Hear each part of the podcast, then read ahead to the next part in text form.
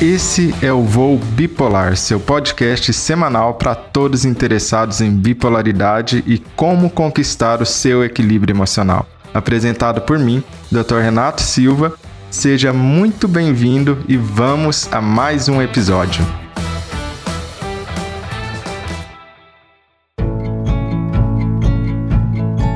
Meu nome é Renato, eu sou médico psiquiatra né, e falo muito aí nas redes sociais, no Instagram, no YouTube, né? Principalmente sobre transtornos de humor, né? Depressão, transtorno bipolar e tudo, né?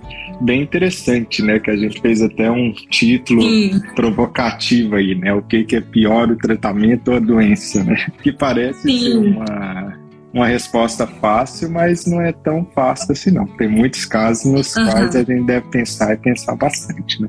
Então, é um prazer muito grande Sim. Ter recebido Sim. esse convite e a gente tá conversando. Sim, eu estou muito feliz também. Assim, eu sou muito fã do seu trabalho. Eu acho que você traz esse conhecimento sobre bipolar de um jeito que ajuda pacientes e ajuda é, profissionais. Eu já recebi uma paciente que chegou até mim porque ela viu seu conteúdo, ela se identificou, ela ficou em busca de um novo diagnóstico e, e realmente ela ela, era bipolar. Então acho que, assim, você pode saber que eu acho que transforma a vida de, de uma, uma boa quantidade de pessoas. eu admiro muito o seu trabalho. Que bom, fico muito feliz de saber, claro. E se apresenta uhum. para o pessoal que é meu seguidor e ainda não te conhece.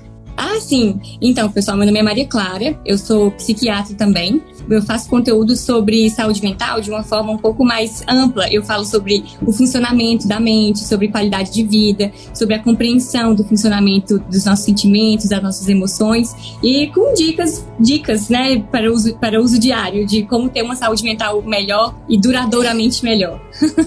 Renato, então, essa questão, né, de sobre é, se o tratamento é pior ou se a doença é pior, é uma discussão que é pertinente que a medicina faz ela sempre, né? A gente pensa os, os cuidados que a gente tem de não provocar, não provocar malefício. É até o primeiro princípio da medicina, né? Não fazer o mal. A gente tem muita preocupação em evitar é, iatrogenia e a gente tem consciência das limitações das nossas ferramentas nesse tempo que a gente vive. Mas também, às vezes, a gente entende que algumas das dificuldades as pessoas podem encontrar para encontrar os benefícios do tratamento na vida delas podem ser conversadas também. O que, que você acha disso? É, a gente tem aí um, um, grande problema assim em saúde mental e na psiquiatria em específico, né? É, uhum. É, Para quem não conhece, a gente em geral quando vai fazer um estudo se o medicamento funciona ou não, a gente costuma comparar o tratamento, a pílula que você quer estudar com o placebo, que seria uma pílula inativa, por assim dizer, né? que não tem efeito nenhum. Imagina uhum. uma pílula de farinha, por exemplo. A, a, questão é que todo medicamento, quase todo, só existe uma exceção, na verdade. Em psiquiatria, o paciente sabe claramente no estudo se ele está ou não utilizando o medicamento ativo e não placebo, né? Por quê? Porque todos os medicamentos em psiquiatria têm efeito colateral suficiente que você sente que você está tomando ele claramente, né? Você vai comparar, por exemplo, o lanzapina, que é um tipo de antipsicótico, com placebo, a pessoa sabe, né, o que, que ela está tomando, porque o lanzapina dá muita sonolência, por exemplo, né? Uhum. Só existe um medicamento que é exceção a essa regra, né? Que foi que é a lamotrigina, que é um tipo de estabilizador de humor que é a única que as pessoas estão tomando. O placebo uhum. ou ela nos estudos não consegue diferenciar. Uhum. Só ela é dessa maneira, mas com todos os outros isso existe. Então, na nossa área, definitivamente essa discussão ainda é mais pertinente, porque fora uhum da nossa área, tem vários medicamentos que não passam pelo mesmo problema, da pessoa se sentir medicada e com efeito colateral. Então, em saúde Sim. mental, a gente realmente precisa ter uhum. uma conversa sobre isso, né? E eu sinto também que os nossos pacientes, eles são exigentes, assim, em sua maioria. Quando você... Existe esse perfil, né? Quando você dá um remédio que às vezes ele sente que prejudicou a atenção, que teve ganho de peso, e aí isso gera problemas, por exemplo, afeta o humor da pessoa. Nossa, não tô conseguindo fazer as coisas que eu fazia antes. Aí ela já se sente assim, ah, mas isso me faz ficar mais ansioso, ou mais deprimido, ou me faz é, não ter o suporte social que eu preciso. E aí a, o, o, benefício do tratamento começa a, a, a, ser questionado desse, desse modo. Porque as pessoas buscam é, remissão de sintomas, mas elas buscam, acima de tudo, é, qualidade de vida. E aí, se, e aí entra nesse, nessa balança que é muito delicada para algumas pessoas, né? Não é para todo mundo. E algo interessante é que a gente não tem uma medida objetiva se Isso. da melhora, né? A gente poderia até usar algumas escalas e tudo, existem algumas escalas, mas ainda assim você cai em uma certa subjetividade. O que, que eu quero dizer com isso, né? Imagina que a pessoa está lá fazendo tratamento para pressão alta, que é hipertensão. Uhum. Aí eu tenho um aparelho que mede exatamente, olha, minha pressão estava em 18, 180 e agora ela está em 120. É uma medida uhum. objetiva que todo mundo pode ver, que todo mundo está olhando ali, vendo, nossa, eu melhorei realmente. Uhum. Quando a gente está falando da psiquiatria, já é muito mais difícil, né? Como que você vai saber, ah, eu estava muito sem energia há uma semana atrás, mas agora eu tô 30% a mais de energia. Não são coisas que a gente tem medida tão objetiva assim como um exame laboratorial e isso uhum. acaba prejudicando aquilo que a gente quer fazer, que é o quê? Que é o custo-benefício. Até uhum. mesmo o benefício do medicamento, a pessoa pode ficar meio perdida, né? Você Sim. provavelmente já passou por isso quando você achou que a pessoa melhorou muito, né? Isso acontece Sim. muito, né? Você acha que a pessoa melhorou enormemente, mas ela fala pra você, não, melhorei pouco, ou não, melhorei Sim. mais ou menos, né? Então essas diferenças de percepções por falta de uma medida mais objetiva, né, dos sintomas. Sim, e às vezes a gente precisa de um período de observação para a gente poder minimamente conseguir excluir algum fator que pode estar interferindo na, nossa medida, na medida do paciente em relação à sua melhora, e ao mesmo tempo isso pode ser muito frustrante para o paciente, né? Assim, mas esse tratamento não anda, a gente tem que trocar de medicamento o tempo inteiro, ou então o próprio paciente demanda a troca de medicação precocemente atrapalha, né? Essa nossa. Não é que atrapalha, mas aí cria-se essa relação em que a gente precisa encontrar um meio do caminho, psicoeducar, repetidamente para que o paciente consiga engajar e tem a questão também de que os nossos medicamentos têm a característica de que às vezes a gente, o efeito do medicamento ele demora um pouquinho a ser, a ser percebido. No início tem até a fase de adaptação que algumas pessoas uh, podem sentir ela mais, ela mais intensa, outras pessoas ela sentem mais suave, mas esse período de que demora, né, a gente conseguir associar a intervenção com o benefício, isso para nossa mente é difícil da gente captar, captar realmente assim o efeito causa e consequência, né, pelo menos. Então são os desafios que a nossa prática e os nossos pacientes enfrentam junto com a gente. Ah, é sem dúvida, né? Eu acho que quando a gente está falando de um antidepressivo, por exemplo, a média que a gente tem é de duas semanas a um mês, né? Mas isso pode ser uhum. até mais que isso, uns dois meses, né? Uhum. É, estão surgindo novos antidepressivos que a gente percebe resultado mais rápido, né? Esquetamina, uhum. tem Sim. um novo medicamento antidepressivo que foi lançado, no, na verdade foi aprovado pelo FDA nos Estados Unidos, mas não chegou no Brasil, nem no mercado no, nos Estados Unidos ainda está, que também tem efeito logo na primeira semana. Mas tirando essas exceções, uhum. demora muito mesmo, né? Ou melhor dizendo, uhum. é que demora muito, né? Que para quem está deprimido, um mês é muito tempo para guardar com exceção de alguns remédios, né? A gente tá falando de benzodiazepina, tipo alprazolam, clonazepam, com é. efeito imediato, mas aí é mais para um sintoma do que para melhorar a causa verdadeiramente, né? E essa é mais uma das complicações que a gente tem com o tratamento e e daí dá para entender por que é que muitas vezes as pessoas não aderem ao tratamento. Muitas vezes a tendência é pensar que é irresponsabilidade, que é porque a pessoa não está levando a sério o tratamento. Mas na verdade não é. Realmente existem muitos obstáculos né, para que a pessoa mantenha o tratamento adequadamente, principalmente se ela não é esclarecida disso. Sim. Porque uma coisa é eu esperar um mês para o medicamento fazer efeito se eu fui bem esclarecido sobre isso. Né? Então, se a Sim. pessoa, ao me prescrever aquele medicamento, falou: olha, vai demorar um mês, pode ser que na primeira ou na segunda semana tenha efeitos colaterais que são passageiros, como isso, isso, isso e isso. Né? Então, fica mais fácil de eu suportar efeito colateral ou problema que eu sei que vai ter fim, do que aquele que eu não sei de onde está vindo e eu posso fantasiar que aquele efeito colateral nunca vai acabar e por aí vai. Uhum. E a pessoa então, pode sentir medo do remédio tá fazendo mal. Ah, é. Principalmente quando a gente está falando de um remédio que não é na mente da pessoa por um braço quebrado, por exemplo, né? Por uma uhum. coisa física que a pessoa vê, mas sim algo que a pessoa não está enxergando, né? Que está no reino das emoções, pensamentos, comportamento, né? Como se não tem essa coisa que você vê, que você encosta, que está no exame, a pessoa pode ter ideias como se eu estiver tomando esse remédio, eu vou deixar de ser eu, por exemplo. Eu não ah. vou ser a mesma pessoa, esse remédio vai mudar a minha personalidade e tudo, né? Que é algo muito comum, né, Clara, de acontecer, né? É um medo muito comum da pessoa ter, né? De achar que por ser um remédio que atua no sistema nervoso central, que vai tirar a identidade da pessoa, né? Uhum. Um efeito que as pessoas temem muito é o apagamento das emoções, aquele emotional blunting. Ah, eu, eu até já brinquei com isso. Eu tomei a sertralina para não sentir tristeza e acabei não sentindo emoção nenhuma. E eu acho que uma coisa que as pessoas confundem muito é que o objetivo de todo o tratamento para um transtorno de humor é você não sentir nada. E esse é, não é um objetivo, não é assim que os psiquiatras trabalham. E se você estiver tendo esse efeito de emotional blunting, né, de apagamento emocional, uh, isso é relevante para repensar o seu tratamento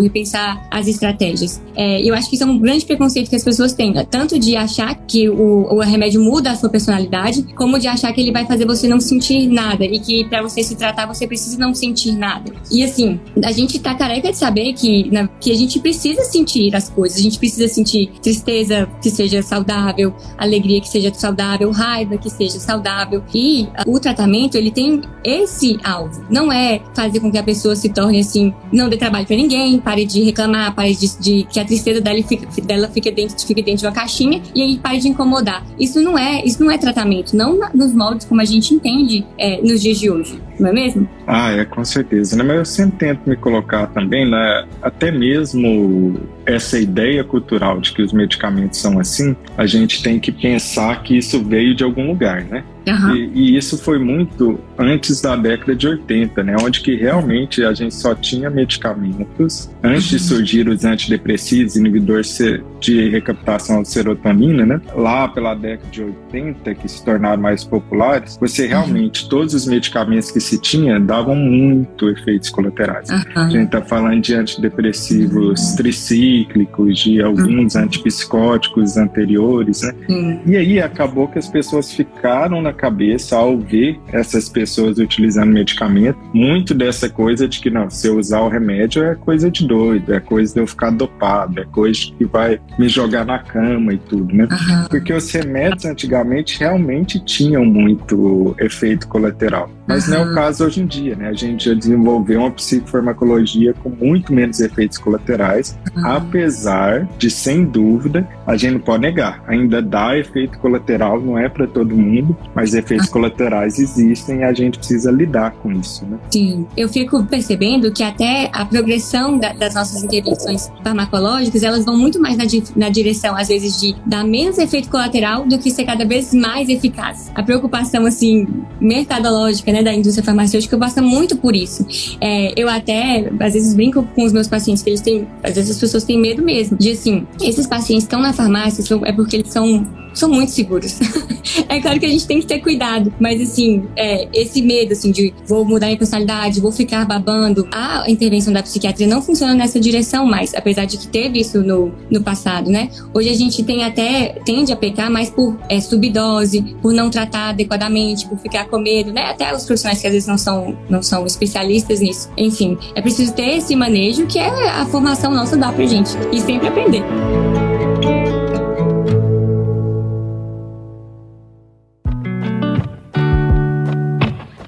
com certeza. E para quem está sentindo efeitos colaterais com medicamento, compreender que, primeiro, pode ser que não seja efeito colateral do medicamento. Né? O que, que eu quero dizer com isso? Uhum. Muitas vezes, quando a pessoa tá, começa a tomar um remédio que é da psiquiatria, começa uhum. a tomar o remédio e sente qualquer coisa e já acha que é do remédio, que aquilo é do remédio, uhum. não tem jeito, né? Como um paciente uhum. meu começou a tomar o remédio, começou a espirrar depois de um tempo e ele achou que era do remédio, que era do remédio.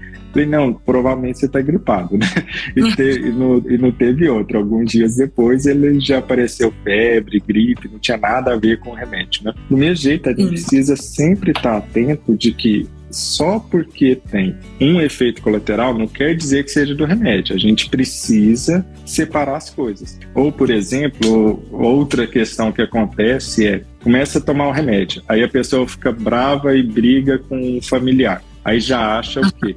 É o remédio que está me deixando mais irritado ou nervoso. Algumas uhum. vezes pode acontecer, mas na maioria das vezes não é. Você só está estressado com seu familiar. Então, a primeira coisa é a gente diferenciar o que é efeito colateral de verdade e o que é uhum. é da pessoa estar tá com tanto medo do remédio em psiquiatria que tudo cai na conta do remédio. Né? Uhum. É, ganho de peso, por exemplo, é um exemplo clássico disso. Alguns remédios realmente podem levar a aumento de aumento de apetite e ganho de peso. Uhum. Mas não é só o remédio que faz isso. Por exemplo, se eu estou deprimido, pode acontecer de eu comer muito mais carboidrato, doce, ter compulsão alimentar e justamente estar deprimido eu tenho menos atividade física porque eu estou com menos energia uhum. e eu ganho peso. Não foi o remédio Sim. então, provavelmente foi o tipo de alimentação que eu estou comendo, mais uhum. a falta de atividade física que eu estou fazendo. E não necessariamente o remédio, mas tudo acaba caindo na conta do remédio. Então, primeira coisa, a gente ter muita ponderação para perceber o que é realmente efeito colateral daquilo que não é o efeito colateral, que é só uma coincidência, né? Que uhum. correlação não, quer, não implica necessariamente causalidade, né? Basicamente, só porque uhum. duas coisas acontecem ao mesmo tempo, não quer dizer que uma seja a causa da outra. Eu tive um caso também é, interessante recentemente de uma paciente que vinha tratando uma ansiedade, recebe, respondeu super bem ao estalopram em dose de 10 miligramas, e aí, mais ou menos seis meses depois de estabilização, mantendo a estabilização, ela ganhou 10 quilos em, em espaço de um mês. Aí me ligou desesperada, falando, doutor, o remédio tá me fazendo engordar. Aí eu investiguei, assim, não reparei compulsão, não reparei, assim, alteração do hábito alimentar que me chamasse a atenção especificamente e pedi uma interconsulta de uma endocrinologista. E aí a gente descobriu que ela, na verdade, tinha tido um problema no joelho, tomou uma dose de corticoide por esse período, e o corticoide é o mais provável responsável pelo ganho do peso dela, sabe? Então, tudo a gente tem que ter essa, essa curiosidade também, né? Mas o que, que será que tá, que tá causando para tentar descobrir e intervir na, na verdadeira causa, né? Porque o remédio tem essa característica, ele tem tem custo né, é financeiro, pode ter efeitos colaterais, mas o ato em si de tomar é muito simples. Então, se você pensar que você vai tomar uma coisa ou parar de tomar uma coisa e vai resolver uma grande quantidade de problemas, é tentador querer encontrar um único culpado pequenininho assim que você pode jogar no lixo. e aí, então, a gente tem que né, repensar isso. Mas ai, são os problemas complexos, soluções complexas. E na mente, assim, é difícil achar uma coisa que seja simples. É, e aí tem uma é. outra questão que você citou, claro, e vale muito a pena a gente pensar nisso, né? Porque o tratamento em psiquiatria, em geral, é um tratamento relativamente caro se você for tomar determinados medicamentos, né? Mas por incrível hum. que pareça, ainda não é a especialidade mais cara, não. Tem tratamentos, uhum. por exemplo, com reumatologia ou tratamento oncolo oncológicos que são absurdamente caros, né? Absurdamente uhum. caros. Mas não dá para negar que realmente os medicamentos, muitos dos medicamentos na psiquiatria, se você vai comprar o original, que é o medicamento referência, realmente uhum. sai um custo alto, principalmente quando a gente calcula por ano, né? Quando você vai ver o custo de tomar determinados medicamentos ao ano, vamos supor quetiapina, olanzapina, latuda uhum. e esses medicamentos mais novos, por assim dizer, é, acaba pesando muito assim financeiramente também, que é um dos problemas de se tomar o medicamento, né? É claro que ninguém toma medicamento por tomar, né? A gente toma medicamento porque necessita, porque ele está trazendo outro benefício. O que a gente está falando é da balança custo-benefício, né? E, Sim. e talvez as pessoas estejam ouvindo, né, que ela possa perceber com o que a gente está falando que o médico psiquiatra não está lá só para prescrever remédio e não está ligando. A gente entende Sim. que existe realmente o outro lado da moeda e que isso uhum. é uma uhum. balança de custo-benefício e já vale a pena a gente responder uma pergunta que aparece muito, né? Qual que é o melhor remédio para depressão? Qual que é o melhor remédio para transtorno bipolar, né? Se uhum. existisse isso, a gente não ia fazer outros remédios, a gente só fazia esse remédio que é o melhor, né? Então, se existisse o melhor remédio para bipolaridade, por exemplo, a gente não ia ter um monte de remédio, a gente só fazia esse e dava esse para todo mundo. Mas não é assim, porque tudo tem que ser personalizado e tem que ser colocado nessa balança custo-benefício. Às vezes, numa crise, a gente aceita mais efeitos colaterais para tentar sair daquela crise. Já em um momento de maior estabilidade, a gente começa a aceitar cada vez menos efeitos colaterais, porque você está estável. Então, a balança desequilibra de custo-benefício. Né?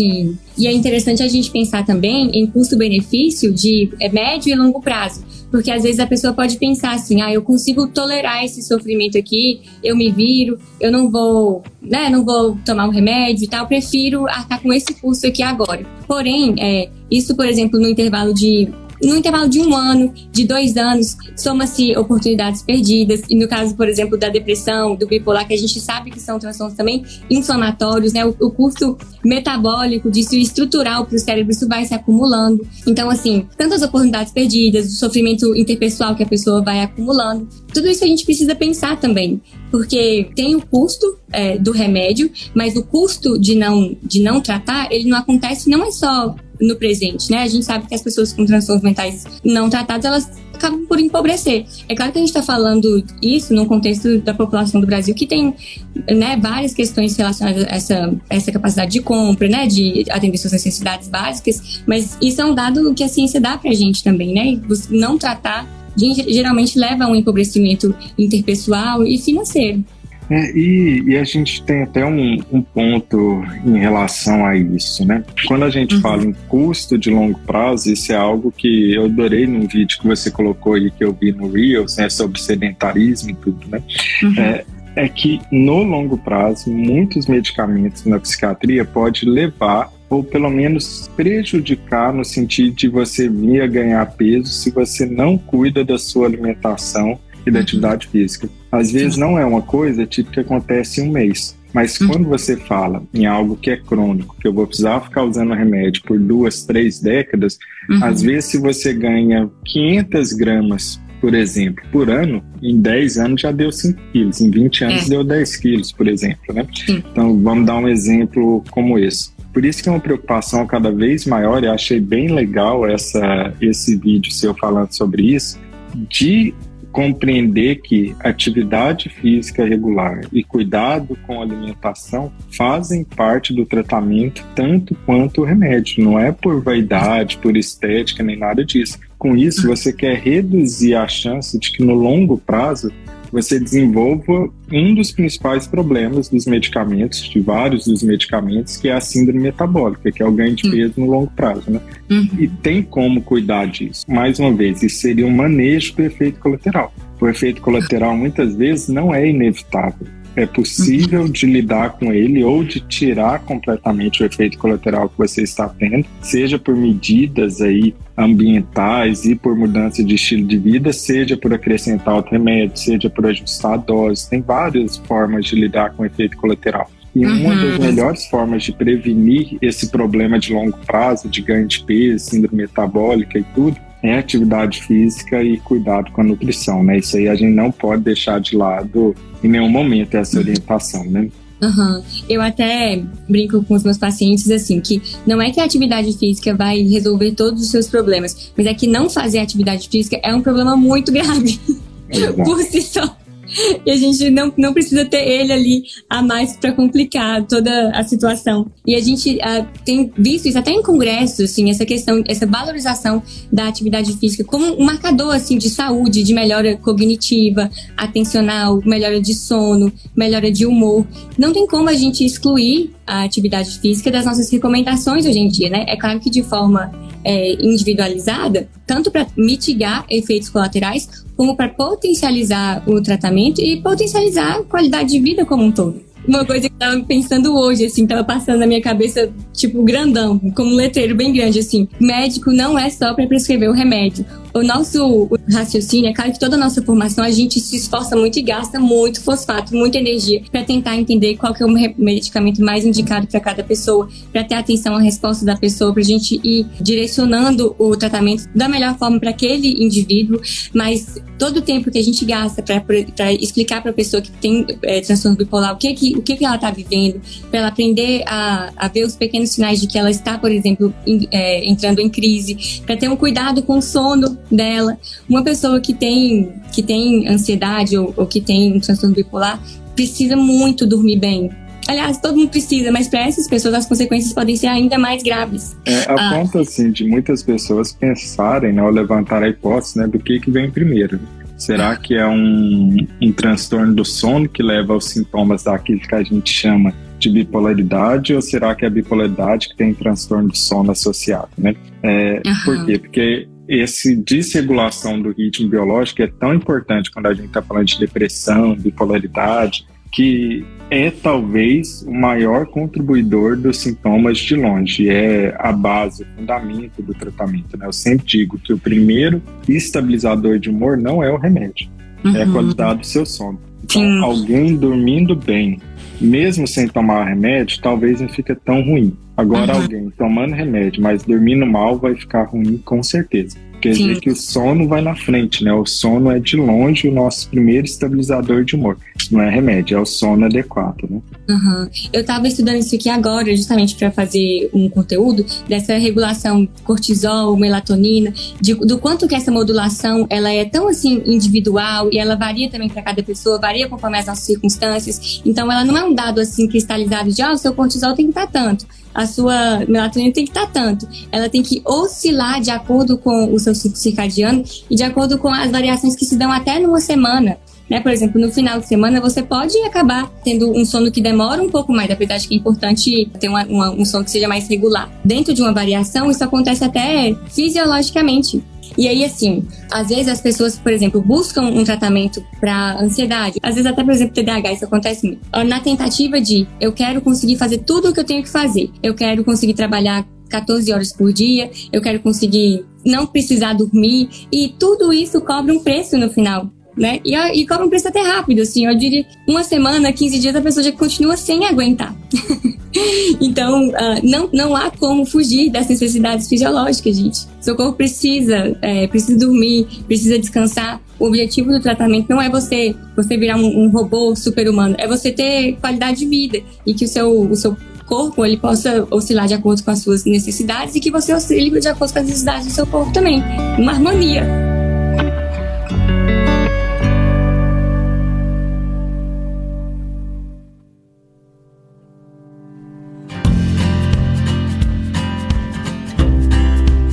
Muitas vezes aquilo que a gente está chamando de depressão ou de um transtorno de humor não passa de consequências sem saber de atitudes que a gente está tomando. Nosso estilo de vida que a configuração da nossa sociedade atual manda muito é, ou acaba criando um ambiente onde que esses hábitos são muito, muito mais fáceis de serem formados do que eliminados. Né? O que, que eu quero dizer com isso?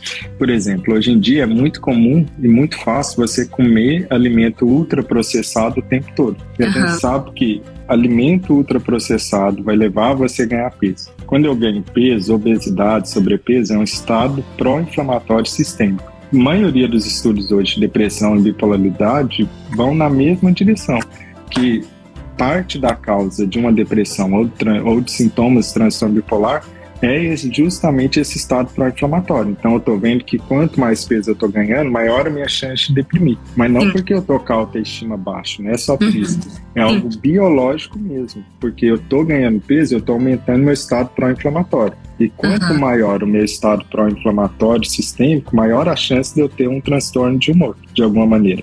Então, as duas coisas estão intimamente ligadas. Ou essa famosa cultura, né, de que eu tô trabalhando demais, ou trabalhando noturno, ou a pessoa às vezes nem está trabalhando, ela está assistindo série até muito tarde, está ligada no celular, está ligada no computador até muito tarde, e desregula o seu ritmo circadiano. Então, isso Sim. é um problema nosso, moderno, do nosso ambiente, que está muito adoecedor. Não é à toa Sim. que a gente tem um aumento de casos né, em transtorno de humor, porque o nosso Sim. ambiente está causando isso. Então, se eu não cuido para modular os meus hábitos, para que eu não ceda para esse ambiente adoecedor, alimento ultraprocessado, telas à noite e dormir muito de madrugada porque tá vendo tal e tal série, etc e tal, uhum. eu não melhoro o transtorno de humor. Por quê? Porque eu posso até estar tomando um remédio, o remédio está até adequado, mas ao mesmo tempo é como se o barco está furado e tá entrando água. Aí eu pego Isso. um baldinho, vou lá e jogo fora a água, mas entra mais água. Aí eu pego um baldinho e jogo fora, mas entra mais água. Eu não consigo, por quê? Porque o remédio está puxando de um lado, mas os meus hábitos estão puxando para o outro. Uhum. Então eu fico no cabo de guerra. Né? Então eu não melhorei por quê? Não é só pelo remédio, é porque talvez os seus hábitos de vida precisam de correção, porque seus hábitos de vida, o seu estilo de vida atual está te levando a adoecer também, ou está contribuindo para esse adoecimento, né? Sim, e os hábitos puxam muito forte. É como você não querer pode. que uma semente brote num, num terreno assim totalmente hostil, sem nutriente nenhum, porque o nosso corpo ele tem um funcionamento que é hiper complexo, né? E os nossos medicamentos eles são desenvolvidos a partir de intervenções que tentam ser mais controladas. E aí, você respeitar o seu ciclo circadiano, você ter contato com o uso do sol, você fazer atividade física, são intervenções que estão alinhadas à complexidade do seu corpo. Por isso elas puxam muito, puxam muito forte, né? Tanto para o mal quanto para o bem. E eu até brinco assim que as pessoas às vezes assim, ó, é, dorme com o celular na mão, vendo, por exemplo, um TikTok, né? Que desce sem fim, vai vendo e aquilo vai dando excitação no seu sistema nervoso central. E aí, finalmente, uma hora dorme. Aí dorme com a janela do quarto fechada, e aí dá, dá sei lá, seis, sete da manhã, o despertador. Pam, pam, pam, no quarto escuro. O primeiro pensamento dessa pessoa vai ser: que saco! que saco que eu, que eu tenho mais um dia pela frente. Ela vai demorar a conseguir subir a rampinha da, da, da disposição do motora, cognitiva, atencional, de estar verdadeiramente desperta, uh, vai desempenhar, desempenhar pior suas, né, suas demandas atencionais, não só pela manhã, mas isso vai ter consequências durante a tarde e a noite. Na hora de chegar, na hora de dormir novamente, ela pode estar novamente excitada, em vez de estar em processo de relaxamento. O, o processo de dormir e o processo de despertar, eles são os dois graduais. Não é botão de liga e desliga. É um processo todo de relaxamento e de ativação. E a gente precisa respeitar essa fisiologia, porque isso é uma coisa interessante a gente pontuar. O corpo humano ele não tem liga e desliga no sentido de liga agora a felicidade, liga agora, desliga agora para dormir, liga agora para ficar uh, disposto e animado tudo isso tem que é, é feito modulatório, não é efeito quantitativo de mais e menos simplesmente. Então, tudo que a gente puder fazer para estar em harmonia com esse funcionamento é melhor. E isso não é mistério, não. A gente sabe. Você ter horário para dormir, dormir a, a, quantidade de horas necessárias, fazer atividade física, ter relacionamentos de qualidade, de conexões boas que te deixam sentir um quentinho no coração. tudo isso é, predispõe, né, permite que a nossa mente é, esteja no seu melhor, no, seu, no que ela pode também. E por que que a gente está falando muito desses hábitos, dessas questões? Porque olha só, uma das maneiras de você manejar efeito colateral do remédio também é, se você quiser, ajustar os seus hábitos de vida. Por quê? Se você está com um hábito de vida muito ajustado, com uhum. certeza você vai precisar ou de doses menores do medicamento, Sim. ou às vezes até de menos medicamento. Se Sim. você tem, por exemplo, um transtorno bipolar tipo 1, você não vai poder parar com todo o medicamento. Você vai precisar manter o medicamento para prevenir episódios. Mas Sim. certamente, se seu estilo de vida está adequado, bem alinhado, igual eu ensino lá no, no MVB ou ensino em outros locais também, a uhum. sua dose de medicamento ou vai ser menor ou você vai usar menos medicamentos. Enquanto, Sim. se o seu estilo de vida, você está até tomando remédio, mas aí você está totalmente sedentário. Aí todo dia você acorda num horário diferente. Quando você acorda, você deixa tudo escuro e nunca vê a luz natural durante o dia, né? Uhum. Você não está sentindo nenhum propósito de vida, ou não tem nada que você faça que você sinta que está te dando um sentido uhum. ali na sua vida. Uhum. Como a Clara falou muito bem, você está isolado socialmente e isso é uma uhum. das piores coisas para o ser humano, é quando você fica isolado e sem relações próximas significativas. Como que o remédio vai fazer efeito? Daqui a pouco você está usando mais remédios, daqui a pouco está aumentando a dose. Por uhum. quê? Porque a gente está, como muito bem a Clara falou, eu adorei essa analogia, né? Você está plantando uma semente, que é ser o remédio, numa terra que está uhum. muito árida, que são uhum. seus hábitos, né? Acaba uhum. que essa semente não planta, é, não vai crescer, né? Ou não vai germinar. Aí você precisa ah. colocar outra semente, aí outra semente, outra semente. Uhum. Mas o problema não é a semente, o problema é o solo que está árido demais. Eu preciso melhorar o meu, o meu solo, né? E, e, é fácil? Não é fácil, né? Por quê? Uhum. Porque formar hábitos saudáveis é muito difícil. Perder uhum. hábitos saudáveis é super fácil, né? Então, então você ir na academia ou fazer uma atividade física todo dia é super difícil. Mas uhum. parar de ir é daqui para ali, é rapidinho. Dois dias você para e de uhum. repente no terceiro você já tá com preguiça, no quarto você já arruma alguma desculpa e pronto, né? Eu sei bem porque eu já fiz isso várias vezes, né? Então, eu sei bem como funciona, né? Você, você tá lá muito bem todo dia em atividade física. É dois, três dias que você para de ir e você já tá perdendo, não formando o hábito mais, né? eliminando o hábito sem querer. Sim, tem esse mito aí na internet de que 21 dias você forma, forma um hábito. Depende qual hábito você tá falando, né? Pra, se uma pessoa está usando heroína, por exemplo, você forma esse hábito em cinco minutos, né? É excelente. Então, é, porque heroína é altamente viciante, né?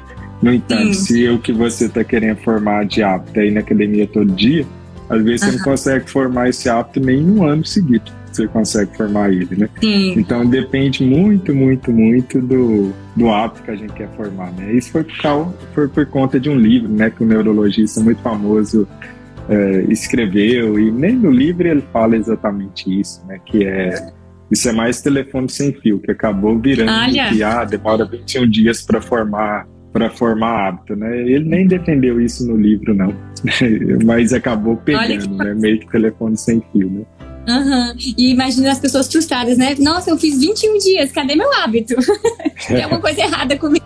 E essa coisa de formar um hábito exige é, compromisso e consistência e exige um pouquinho, às vezes, de flexibilidade também, para não deixar entrar aqueles pensamentos sabotadores de ai, agora deu, é, deu tudo errado, eu não vou conseguir, agora já era. Você ter essa, essa consistência, mas começar pelo, pelo possível para você e ir mantendo, mantendo um objetivo, claro. Uma coisa que eu pensei, Renata, assim, é que assim, a pessoa pode pensar, ah, eu preciso fazer atividade física e acordar de manhã e pensar assim, nossa, que ódio. Não basta minha vida estar tá horrível e eu ainda por cima tenho que acordar e fazer atividade física, puxar peso, sofrer na, na academia. Ou ela pode até pensar assim: eu vou fazer isso como uma oportunidade de fazer é, uma coisa por mim. E é, tem esse fenômeno, né, essa alexitimia, de que o seu estado interno interfere na sua experiência subjetiva. Então, às vezes, você pode ir na academia com um pensamento assim de de estar tá muito irritado com aquilo e realmente não colher aquela endorfina que vem depois, porque seu corpo né, não estava nessa sintonia. Mas isso é uma coisa que a gente pode uh, observar em si mesmo, porque de fato, alguma endorfininha você pode colher e pensar nessas mudanças de hábito como, como pelo amor de Deus, um ato de, de cuidado mínimo. Tem hora que eu falo assim, gente, é, às vezes é igual escovar o dente, tomar banho, cortar o cabelo. São coisas de manutenção da vida. Essa, é, essa eu... operação ela exige cuidados. É, e, e, muitas vezes né, é porque as pessoas têm um. Ou não são explicadas ou não são ensinadas, e existe um erro conceitual de achar que, que como que eu faço, que tudo em questão de hábito tem a ver com motivação. É eu querer ou não querer, eu estar motivado ou não estar motivado. Quando na verdade não é. Se eu quero formar um hábito saudável ou eliminar um hábito que eu acho não saudável, o que eu preciso fazer é alterar o meu ambiente, é modular meu ambiente, porque hábito nada mais é do que um conjunto de comportamentos que você adquire através de muita repetição e se tornam semi-automáticos ou automáticos. Igual uhum. escovar os dentes, é um excelente é uma excelente coisa de hábito. Você repetir um comportamento muitas vezes a ponto de que você faz ele de forma automática já. Você não fica pensando, uhum. eu estou escovando os dentes. Ou passar uhum. a marcha do carro é outro hábito, né? Uhum. Que no começo era difícil gastar muita energia. Né? Então, a forma do, do cérebro de ser eficiente. Isso é hábito, basicamente, né? Sim. E para eu fazer hábitos saudáveis, o que eu preciso fazer é facilitar o caminho até o hábito que eu quero formar ou dificultar o caminho até o hábito que eu quero eliminar. Uhum. O que, que, é isso basicamente, né? Se você quer fazer atividade física, você tem que facilitar para que isso aconteça, né? Então eu já tenho uhum. que ter minha roupa de atividade física preparada, eu já tenho que ter um local fácil e perto da minha casa. Se possível, eu tenho que ter alguém para ir comigo, para tentar. Olha como eu estou modulando meu ambiente, porque eu vejo hum. pessoas, por exemplo, quer fazer dieta e vai no supermercado e compra um monte de chocolate. O que, que uhum. você acha que vai acontecer? Você vai comer o chocolate, porque o seu ambiente está cheio de chocolate. Eu preciso uhum. modular o meu ambiente de que forma? Não ter chocolate em casa. Ah, uhum. mas vou sair e comprar. É, mas vai ser mais difícil, né? Às vezes vai bater uma preguiçinha de ir lá e comprar, né? O, o uhum. chocolate, né? Então, essa é. A, o hábito está muito mais no ambiente do que nisso que as pessoas pensam de vontade, de, de motivação Sim. e tal. Sim, é, eu até fico brincando com meu noivo, assim, quando a gente ganha chocolate, a gente ganha um problema, porque a gente vai comer o chocolate. Ah, certeza, certeza. É. E assim, essa questão, por exemplo, da alimentação. Se você deixa um espaço no seu dia em que a sua glicemia vai cair, você tá com fome, você tá cansado, ali vai entrar o chocolate. então, além de, além de não ter o chocolate, também ter as outras opções de, da, da rotina alimentar que te, que, te, que te satisfaça, que te nutra de forma é, adequada, né? E de vez em quando, comer um chocolate de vez em quando, raramente. E esse papo de hábito, essa conversa mudante de estilo, né, é essencial por quê? Porque é uma das formas de tratamento no qual não há efeito colateral de você fazer uhum. essas coisas, né? O Sim, medicamento, a gente sabe que existem efeitos colaterais, apesar de serem manejáveis e é muito personalizado para cada pessoa, né? Uhum. A própria terapia ajuda muito, mas ao contrário do que as pessoas pensam, terapia também tem efeito colateral, né? Uhum. Principalmente se não for um profissional bem capacitado, bem formado, né? Pode ter uhum. efeitos colaterais terríveis, né, em terapia. Uhum. Por isso que precisa procurar um bom profissional que entenda sobre terapia, que é coisa séria, né? Sendo que uhum. precisa achar também uma abordagem, se necessário, que, se possível, né? que tenha validade científica, ou seja, tem evidência científica de melhorar, porque terapia não é tudo igual tem abordagens que têm uma evidência científica e outras que não têm evidência científica, né? Sim. E os medicamentos, parar com essa de melhor remédio, né? Bupropiona é um antidepressivo? Sei lá, para quem? Né? Depende muito. Tem pessoas que vai ser maravilhoso como antidepressivo, para outras pessoas vai ser um inferno na Terra, vai ser o pior remédio que já usaram na vida, né? Então não existe isso, é tudo muito personalizado para a gente fazer essa balança de custo-benefício junto com o seu médico, né, que está te acompanhando.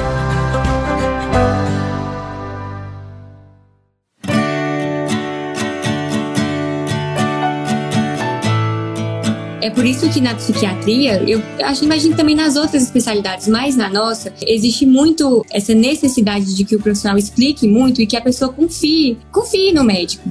E tenha a oportunidade de perguntar e reperguntar e às vezes acessar ele mais precocemente quando, quando alguma coisa saiu do, do esperado dentro do espaço das consultas. É, e eu vejo isso como uma, uma questão assim, de que às vezes as pessoas têm acesso a um médico, mas por não ter acesso a, esse, a essa possibilidade dessa mobilidade, dessa modalidade de atendimento, elas também não conseguem ter, ter resultado, né? Porque a relação com, com o psiquiatra acaba sendo uma relação de de longo prazo. é, de longo prazo, mas se a gente fizer tudo certo, a gente vai se vendo cada vez menos. Né? A gente ainda Isso. se vê, mas vai se vendo cada vez menos. Né? Sim. é a ideia, né? No começo você começa Sim. consultas mensais e espera que um dia cheguem anuais, né? Porque a pessoa está muito bem, né? Sim, eu queria reforçar isso, porque acho que talvez muitas das pessoas que estão aqui, talvez estejam nessa parte inicial do tratamento. Eu estou começando, eu vou precisar de umas consultas que sejam com periodicidade menor, mas depois a expectativa é de que fique mais espaçado sabe? Porque no início tem esse custo, que às vezes também é financeiro, também é pessoal, mas você não fica refém, refém da gente, assim. Talvez o remédio possa ser necessário por mais tempo. Porque eu sinto, sabe, Renato, que às vezes as pessoas têm uma visão meio do psiquiatra como uma pessoa maldosa, que não quer melhorar, que não quer que a pessoa melhore, só quer que anestesie, não tá nem aí pros efeitos colaterais, não pensa se o remédio cabe no bolso. E, e assim, na nossa formação, na nossa prática e na prática de muitos colegas também, tudo isso é muitíssimo relevante. A gente não quer resolver o nosso problema. A gente não quer resolver o nosso problema assim, olha, eu passei aqui o que tá no manual, então eu fiz o certo, se você não melhorou é problema seu. Não existe essa, essa perspectiva. A gente sabe que cada indivíduo é único, cada corpo é um corpo, cada um responde de cada forma, e a gente está interessado em construir mesmo uma, um tratamento que funcione para aquela pessoa, né? É, juntamente com com essas outras orientações, né, de que não é só medicamento em si, mas o medicamento é extremamente importante, né? É, hum. Isso é algo que, em geral, as pessoas vão muito pro 880, né, de imaginar que é uma coisa ou outra, né? Quando hoje em dia, pelo menos no estado atual que a gente está da nossa arte, da psiquiatria, o que a gente tem é o quê? É um e outro, né? E assim, eu queria compartilhar é, uma visão que eu tenho dessa questão do, de autocuidado, porque eu realmente uh, vejo como como uma questão assim de, de, gentileza consigo mesmo, sabe? De, de você vai colher os benefícios de se cuidar, de se tratar com carinho, de tomar os remédios direitinho, de voltar no seu médico e conversar com ele sobre as suas dúvidas, conversar sobre os efeitos colaterais, como uma forma assim de, de cuidar de você mesmo, assim. É muito, muito ruim a gente ser negligente com as nossas necessidades, com os nossos, com os nossos problemas. Então, se você tem a oportunidade de buscar um, um profissional que pode te ajudar e, e tentar adotar algumas mudanças na, na sua vida paulatinamente. Eu, eu até brinco assim, que tudo tem um certo jeito, quanto antes melhor, mas a gente tem a vida inteira para melhorar, para descobrir, para usar uma ferramenta que depois para de funcionar e a gente troca. E a vida é isso, assim, você não vai chegar num, num, num, depois de uma consulta, principalmente se for uma só, aqui, aqui está a sua, sua solução, é um cristal que nunca vai, nunca vai mudar. Basta você olhar para ele e recebê-lo está tudo certo. É uma construção e que não acaba, né? Uma obra em constante construção, né? Uhum. E, assim, para a gente dar uma perspectiva do futuro e tudo, né?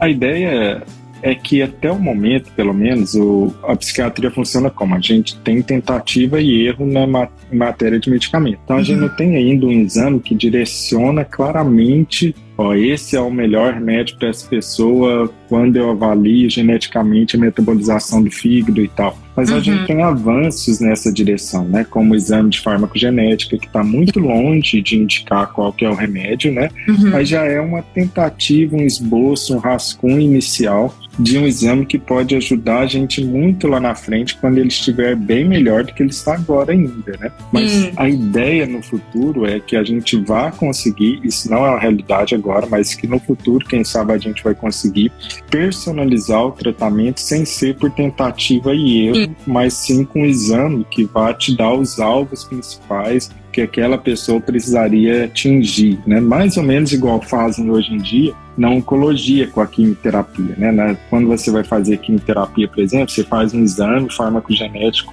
anterior que vai falar qual que é o quimioterápico melhor e mais indicado para você, né? Ou a gente hum. tem, dependendo do estágio do, do câncer, qual seria a melhor forma de tratamento. A psiquiatria está muito longe disso ainda, né? A gente está bem anterior a esse estágio, né? De, de avanço para escolher medicamentos. Uhum. Mas não quer dizer que a gente sempre vai estar tá assim. Eu acho que constantes mudanças e melhorias tecnológicas estão sendo feitas e muita gente ainda vai se aproveitar dessas melhorias tecnológicas que vão que estão acontecendo, na verdade, né? Novos medicamentos, uhum. novos alvos de tratamento estão surgindo, principalmente agora, nesses últimos anos. A gente não tinha uma grande inovação em matéria de alvo em tratamento de depressão de uns 50, 60 anos por aí, né? uhum.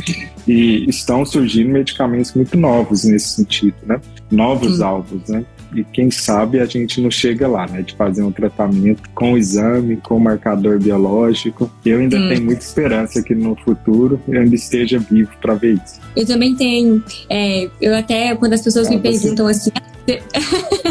se vai fazer, que elas querem fazer psiquiatria, eu falo assim, primeiro incentivo super, porque existe uma demanda, existe necessidade, eu acho uma escolha boa de área. Mas eu até acho assim que quando essas pessoas que vão entrar agora, elas vão ver uma fase nova na psiquiatria. Muito bem-vinda, é muito, muito necessária. Também fico otimista. É, já existe, inclusive, uma mudança, né, assim, que, que aconteceu na psiquiatria nos últimos anos, né, onde você está vendo muito mais pessoas, muito mais psiquiatras fazerem o tratamento, fazer o diagnóstico baseado em evidência científica, né? E não uhum. aquela coisa mais filosófica, mais viajada que antigamente se tinha, né? Uhum. Hoje em dia se, se toma muitas decisões baseadas em evidência científica, né? e mais próxima a neurociências e a neurobiologias, que é o futuro da psiquiatria, né? Pelo menos na minha visão. É estar cada vez mais embasado em neurociência e neurobiologia. Sim, também eu também também acho. Principalmente para a gente ter intervenções que facilitem a condução do tratamento para o psiquiatra e também e também para o paciente. Eu até imagino que nessa evolução toda a gente vai continuar precisando das mudanças do estilo de vida. Ah, isso aí. Essas aí já estão no auge da tecnologia, a gente aproveita. É, eu te garanto, não importa o carro que você fizer, você ainda vai precisar colocar energia nesse carro, você vai precisar lavar o carro, você vai precisar provavelmente trocar ou encher o pneu do carro, né? Medicamento nunca, nunca vai substituir hábito de vida, porque você uhum. tem um corpo que funciona sob determinadas condições, né?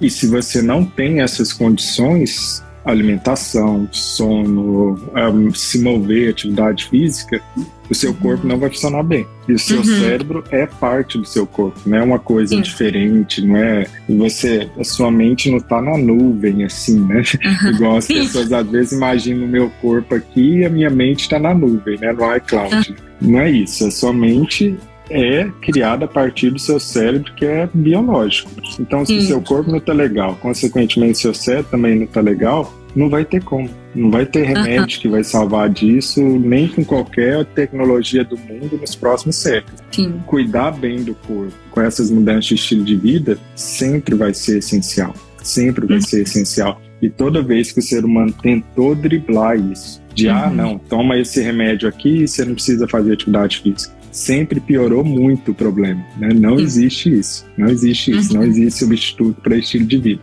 É de longe a coisa mais importante que você pode fazer por si mesmo. Sim. Não vai ser de hoje para amanhã, né, Não vai ser é. de hoje para amanhã, demora tempo. Uhum. Eu, assim, eu até posso falar, o meu processo de mudança de estilo de vida, oh, tá acontecendo até hoje. Eu tô precisando com urgência de ficar mais disciplinado viu, com o estilo de vida. não, não achem que eu tô falando aqui, minha, meu estilo de vida tá perfeito, não. Ah. Preciso melhorar a alimentação, aumentar a quantidade de atividade física. Mas é isso, né? É uma obra em constante, constante construção. Né? Sim, e isso não é motivo para desesperança. É, é o sentido da vida. Porque ela tem é sentido, ela vai pra frente. Né? É o sentido da vida, exatamente. Exatamente. Eu queria agradecer muito, viu, Clara? Prazer grande a gente conversar aqui, viu? E sobre esse uhum. tema que eu acho que é extremamente importante, né? Uhum. E quem for meu seguidor, ainda não conhece a Clara, ainda não segue ela. Sim, muito obrigada. Assim, para mim, eu tô me sentindo muito realizada, porque tem tempo que eu acompanho o Renato e admiro o trabalho dele, né? E eu né, tô nessa, nessa jornada de produzir conteúdo que a gente sabe que é um, um fator estressante. Então, assim, receber o, convite dele, estar aqui, aprender com você, inclusive, algo que eu tô observando, né? Você consegue falar de forma mais pausada, mais tranquila, a informação sai inteira. Então, eu já tô aqui atenta.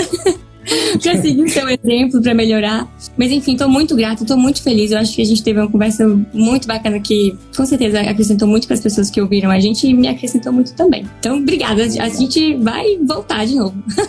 Combinado. Um abraço, viu, Clara? Boa um noite, abraço a todos. Tchau. Tchau, até mais.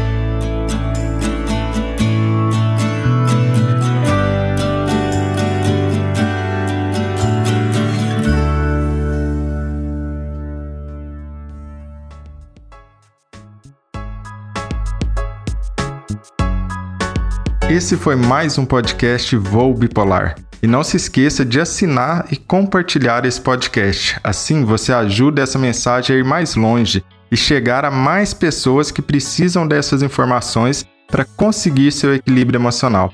Todo material anexo que seja relevante ao episódio de hoje, assim como nossos contatos em outras plataformas, estão no site linktree. Renato Silva. Até a próxima!